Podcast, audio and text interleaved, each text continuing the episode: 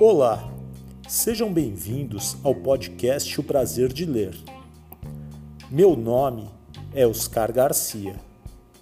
Sou bibliotecário.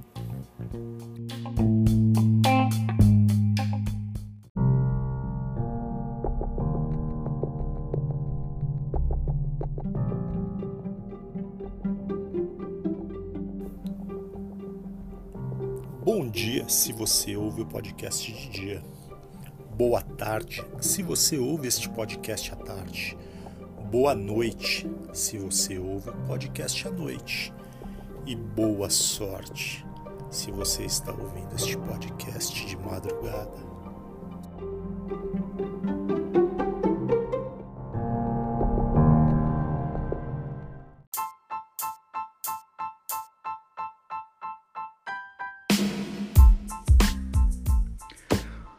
Olá, meu nome é Marcos Henrique Nogueira Rossi.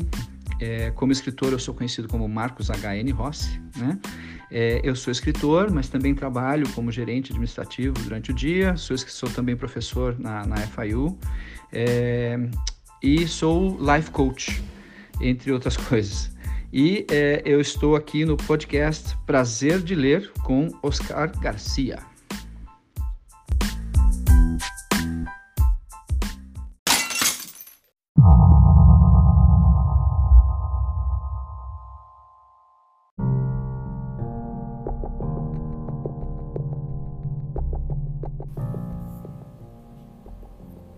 Se você é uma pessoa que se assusta com facilidade, se você não tem coragem, se você fica com medo de passar debaixo de uma escada, se você treme quando vê um gato preto, pare de ouvir essa história, pois vai começar agora a coleção Terror.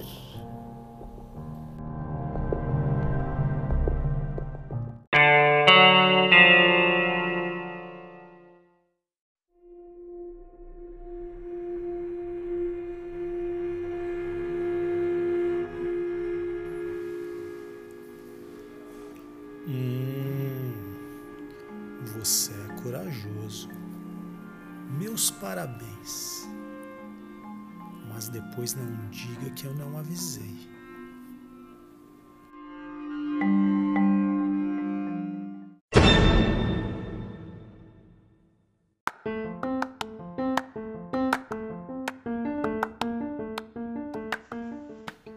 Coleção Terror.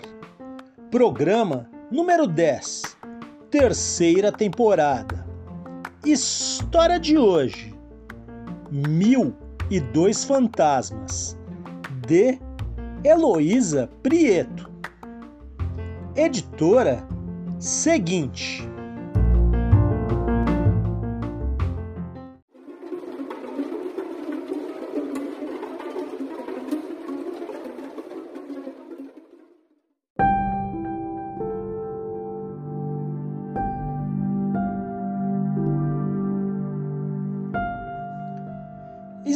História de hoje: Mil e Dois Fantasmas, de Heloísa Prieto. Editora seguinte. Leremos os primeiros capítulos do livro. Cuidado! Você vê coisas que ninguém mais vê? Percebe um mundo cheio de mistérios ao seu redor? Não tem com quem conversar sobre os segredos do além? Se algo de estranho estiver acontecendo em sua casa, se as coisas estiverem fugindo ao seu controle e você estiver com muito, mas muito, mas muito medo mesmo, escreva para 1002 Fantasmas, Rua do Assombro, número 13 CEP 03477 traço 000 São Paulo SP. Fique tranquilo, viemos para ajudar.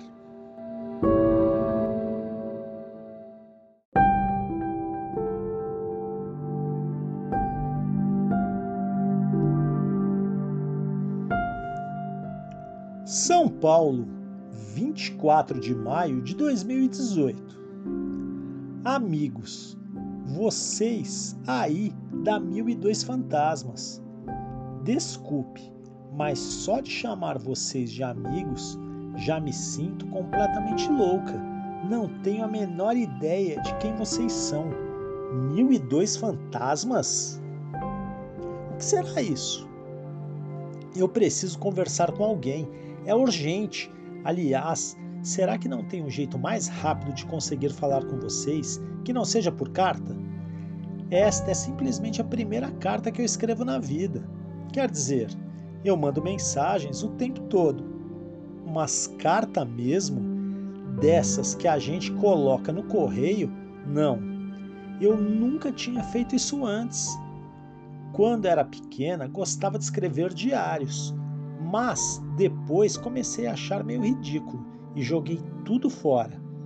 Agora, nesse momento, escrever assim para um endereço que eu encontrei no jornal me dá a sensação de estar tomando uma atitude, assumindo um pouco o controle e de certa forma me deixa até mais calma. Coisas muito estranhas estão acontecendo por aqui. Já adianto que eu nunca senti medo de nada. Nem sou de pensar muito em fantasma, coisas do além, sobrenatural ou nada do tipo. A única coisa diferente sobre mim é que eu tenho uma irmã gêmea. Meu nome é Katrina. Minha irmã é a Carolina. Nosso pai é irlandês e a nossa mãe é brasileira. Ah, vejam só, está funcionando. Eu já estou me sentindo até mais tranquila. Mas eu fugi do principal, as coisas muito estranhas que estão acontecendo por aqui. Olha, vou respirar fundo, fechar meus olhos e tentar enfrentar o meu pavor.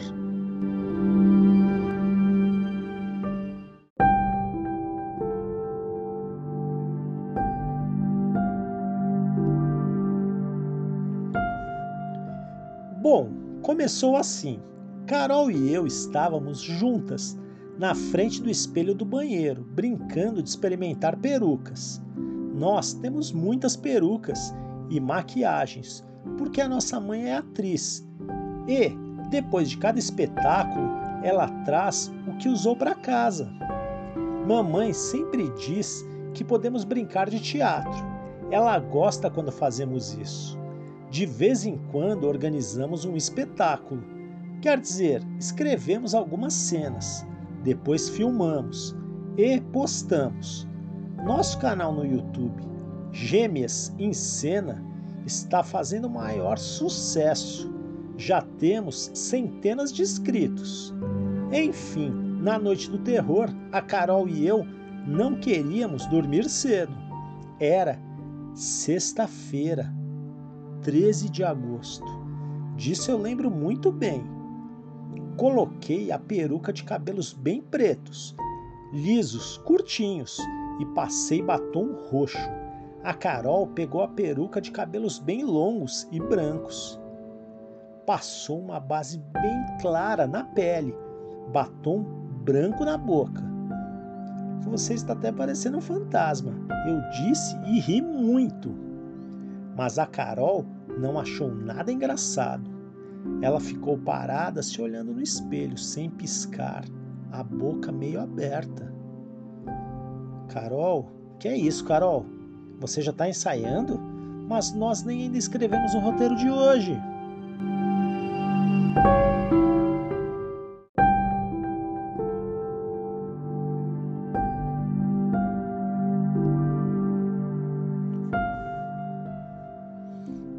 Nada, nenhuma resposta. Senti o suor escorrer na minha testa, mas era inverno e eu não estava sentindo calor de verdade. Minha boca ficou meio seca. Abaixei a cabeça até a torneira da pia e lavei o rosto. Tomei coragem e olhei para o espelho. O reflexo da minha irmã era o mesmo. Ela estava de boca aberta e olhos arregalados. De repente, ergueu a mão esquerda, com o dedo apontando para o meio do espelho. Imitei o gesto, como se estivéssemos no teatro. Nisso, as duas janelinhas do fundo do banheiro se abriram com força e começaram a bater como se estivesse ventando muito lá fora. Corri para tentar fechar, é claro, e achei que minha irmã fosse fazer o mesmo. Mas nada. Ela continuou parada, daquele jeito bizarro, apontando para o espelho. Estiquei o braço e fechei sozinha as duas janelas. Não chovia. Estranhei a ventania seca, mas tudo bem. De repente, minha irmã gritou. Foi um berro apavorado que atravessou minha cabeça com tanta força que eu quase desmaiei. Olhei pelas janelas. Eu vi. Juro que vi. Isso que eu escrevo agora não é roteiro de peça. Não é invenção é a mais pura verdade. Uma mulher voava perto da casa, as roupas brancas, os cabelos longos quase transparentes, os olhos fundos, e ela cantava alto. A voz se misturava ao vento e doía dentro de mim. Era um canto sem palavras como se fosse um uivo. Só que, ao mesmo tempo, era totalmente esquisito. Tinha até uma melodia bonita. Um canto antigo que eu nunca tinha ouvido. Fiquei hipnotizada. Nem me toquei de que morávamos no décimo andar e que ninguém normal poderia estar voando ali do lado de fora. Não sei porquê, a única coisa que eu queria era puxar a mulher para dentro da casa.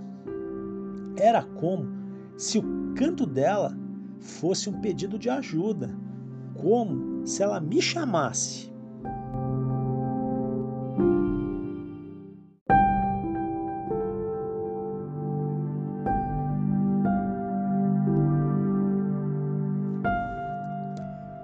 Eu estiquei a mão pela janelinha aberta. Não! Dessa vez o grito veio às minhas costas. Era minha irmã. Ela bateu a mão no espelho com tanta força que o quebrou. Depois desmaiou. Corri para chamar meus pais. Eles estavam tranquilos, tomando chá e conversando na sala não tinham ouvido nada. Foi muito estranho. Eu tinha certeza de que as janelas tinham feito muito barulho e o berro da Carol também. Quando entrou no banheiro e viu Carol desmaiada daquele jeito, com o rosto muito vermelho e o cabelo encharcado de suor, mamãe tirou forças não sei nem de onde para pegar minha irmã no colo e levá-la até a cama. Então voltou correndo para fechar a janela do banheiro e molhar a toalha de rosto com água fria da bica. Um minuto depois, estava de novo no quarto, pedindo o termômetro ao meu pai e colocando a compressa na testa da Carol. Sim, minha irmã estava ardendo em febre. No final das contas, ela ficou de cama por dois dias por mais remédios que a Carol tomasse, a temperatura não baixava e os delírios não passavam. E para piorar, foram 48 horas cantando sem parar, igualzinho a mulher voadora, translúcida do medo, de fora da janela. Quando Carol finalmente melhorou, todos ficaram muito felizes e as coisas aparentemente voltaram ao normal.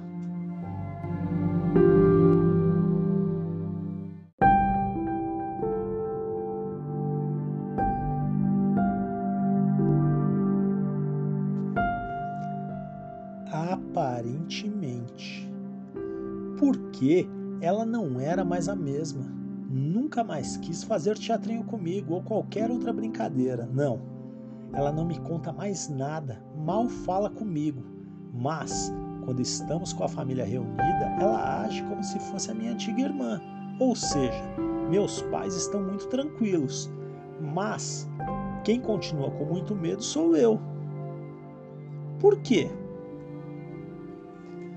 Porque fico o dia inteiro ouvindo minha irmã gêmea cantar aquilo que eu resolvi chamar de a cançãozinha do além. Do além porque cismei que aquela coisa, aquela aparição na janela era um fantasma e que talvez essa assombração tenha entrado na cabeça da Carol e a dominado.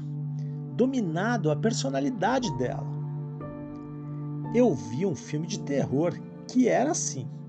E o pior, quando nossos pais não estão conosco, ela deu para falar sozinha, num idioma que eu não consigo nem entender. E de madrugada, levanta da cama e anda pelo quarto, como se fosse sonâmbula. Ela senta na escrivaninha e faz desenhos tão bonitos e esquisitos quanto essa música que não para de cantar. Eu posso estar ficando ainda mais esquisita do que a Carol, mas não aguento mais essa situação. Eu já tentei dizer aos meus pais que ela mudou.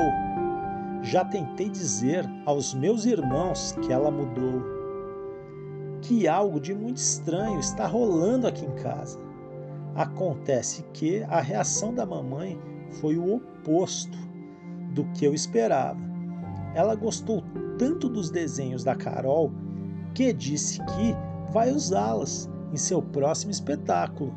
Perguntou se eu estava até com ciúmes. Ah, é a primeira vez que vocês não fazem algo junto, Katrina.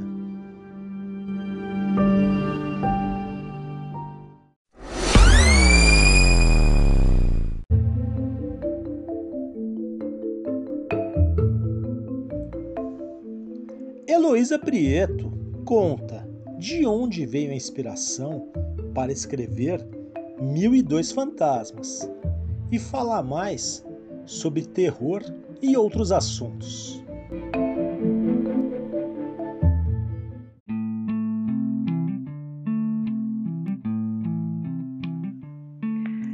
Qual seria a situação mais assustadora que alguém pode enfrentar na vida durante a infância?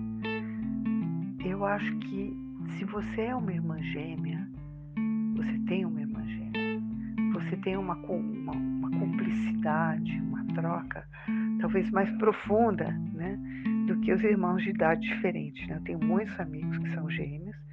Eu sempre reparei que às vezes tinha até uma, uma conversa assim que não passava muito pela palavra, de tão próximas que eram. Né? Tem uma amiga gêmea que uma vez foi, elas resolveram celebrar aniversário separado e as duas acabaram cantando parabéns na mesmíssima hora. Né?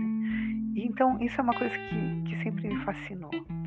Então, o que seria mais assustador para uma gêmea do que a irmã de repente mudar?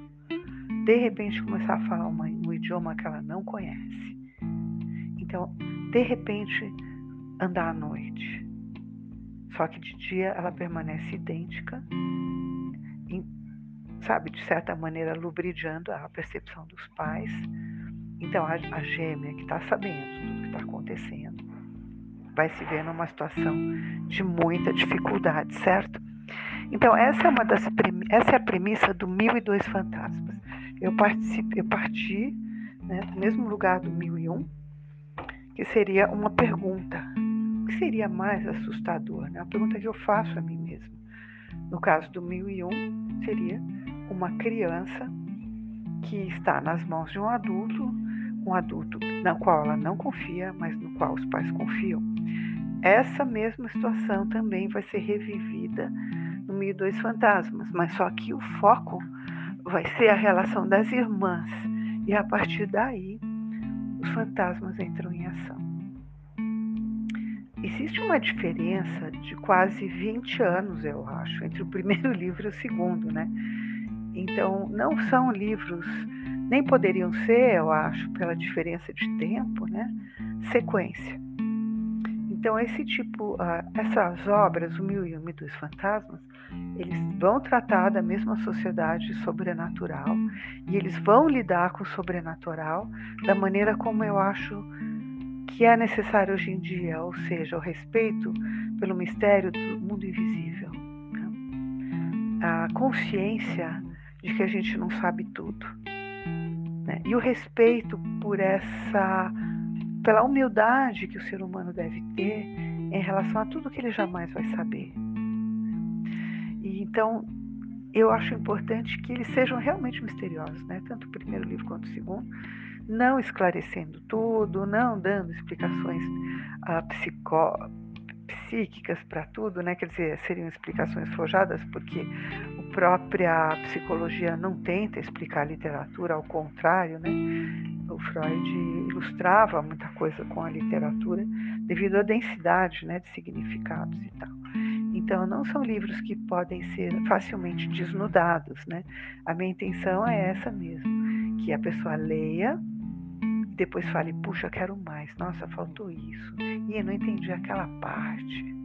E isso, esse mistério que prevalece, ao mesmo tempo não impede que ele goste, que ele, que ele vire a página sem parar, que ele queira chegar até o fim, né?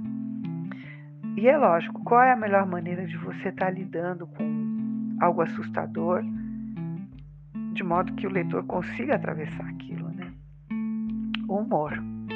Então, no Mil Dois Fantasmas, recém-escrito e recém-publicado pela Companhia das Letrinhas também, caso é o selo seguinte, né? É, eu gosto muito do teatro e do terrir, né? Então, o espaço do teatro é privilegiado, ele é o grande espaço cênico né, dessa obra, porque as duas meninas são jovens atrizes, dando aqui um spoiler. Né? E foi também uma maneira de homenagear pessoas que eu admirava muito, né, como a Cacilda Becker, Fernanda Montenegro, que ainda continuo a admirar, né, que são essas grandes damas né, do teatro brasileiro e que viraram, foram assim verdadeiras locomotivas culturais. Né? Então está lá a Madame Cardinale, em homenagem também a Cláudia Cardinale, e são as pessoas que detêm mais conhecimento dos mistérios do que os, os pessoas de hoje, né, em geral. Eu acho que eu quis quebrar algumas convenções que vêm vindo com os seriados da Netflix, por exemplo, né, da Netflix norte-americana, né? Existe muita explicação, que é uma forma talvez de contrabalançar a força da violência das imagens que tem nas cenas de terror, né? Do filme padrão. Então, o filme padrão é uma casa, chega lá uma família, né? E daí quando ela entra, o menininho geralmente é o garoto, percebe que tem alguma coisa estranha. À noite ele vê um pesadelo, aí ele vai contar para a mãe, a mãe não acredita, o pai não acredita. Ninguém acredita, no fim ali mora um fantasma que vai a família vai ter que enfrentar e eles vão enfrentar, é, é ultra previsível e vão fugir de lá e a casa às vezes pega fogo.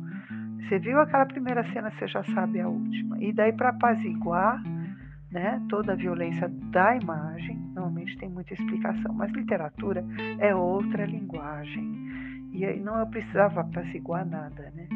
E eu também acho que a explicação ela pode ser muito falseada, na verdade, porque às vezes a vida não tem explicação. Coisas misteriosas acontecem sem que a gente entenda por quê. Se fosse tudo tão simples assim, a vida seria bem mais tranquila de viver, mas não é. Existe uma complexidade ali, né? Então, né, eu já vou dando um spoiler que nas minhas histórias o convite é para você usar a sua imaginação. E depois você mesmo, leitor, criar as explicações que você acha. Mas quem nunca na vida conheceu alguém que ficou na tua lembrança como alguém que você não entendeu? Então, eu queria justamente puxar essa sensação. Porque na realidade esse é o grande fantasma, né? As coisas que a gente não entende, as coisas que permanecem sem solução. E isso é assustador. Mas para fazer essa brincadeira com vocês, de caminhar pelo vale do desconhecido, né? Eu gostei muito, eu usei bastante recurso de brincadeira, recursos de suspense, recursos com muito humor.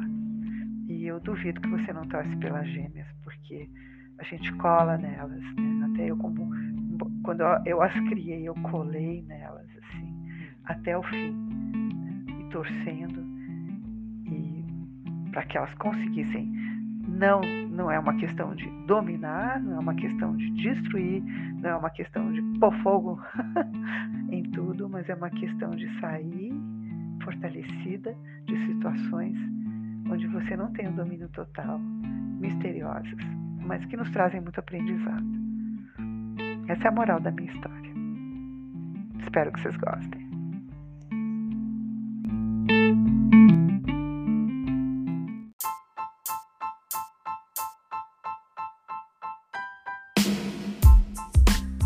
Olá, meu nome é Adalberto Bastos Neto, sou professor de língua portuguesa na Rede SESI e diretor de departamento educacional na Rede Municipal de Cotia.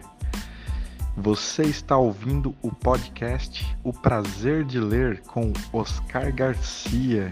Divirta-se!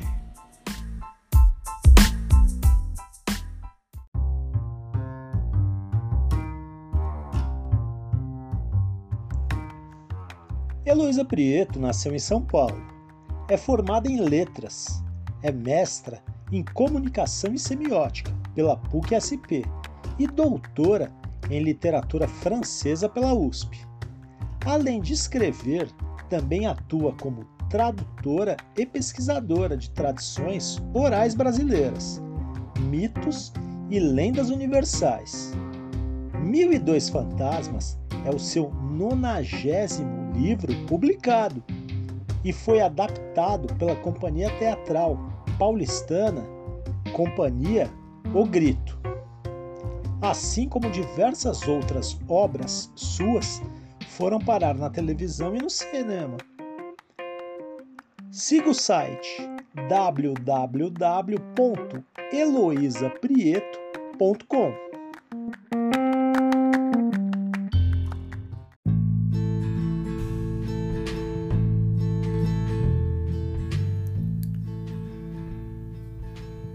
Chegamos ao final de mais um episódio.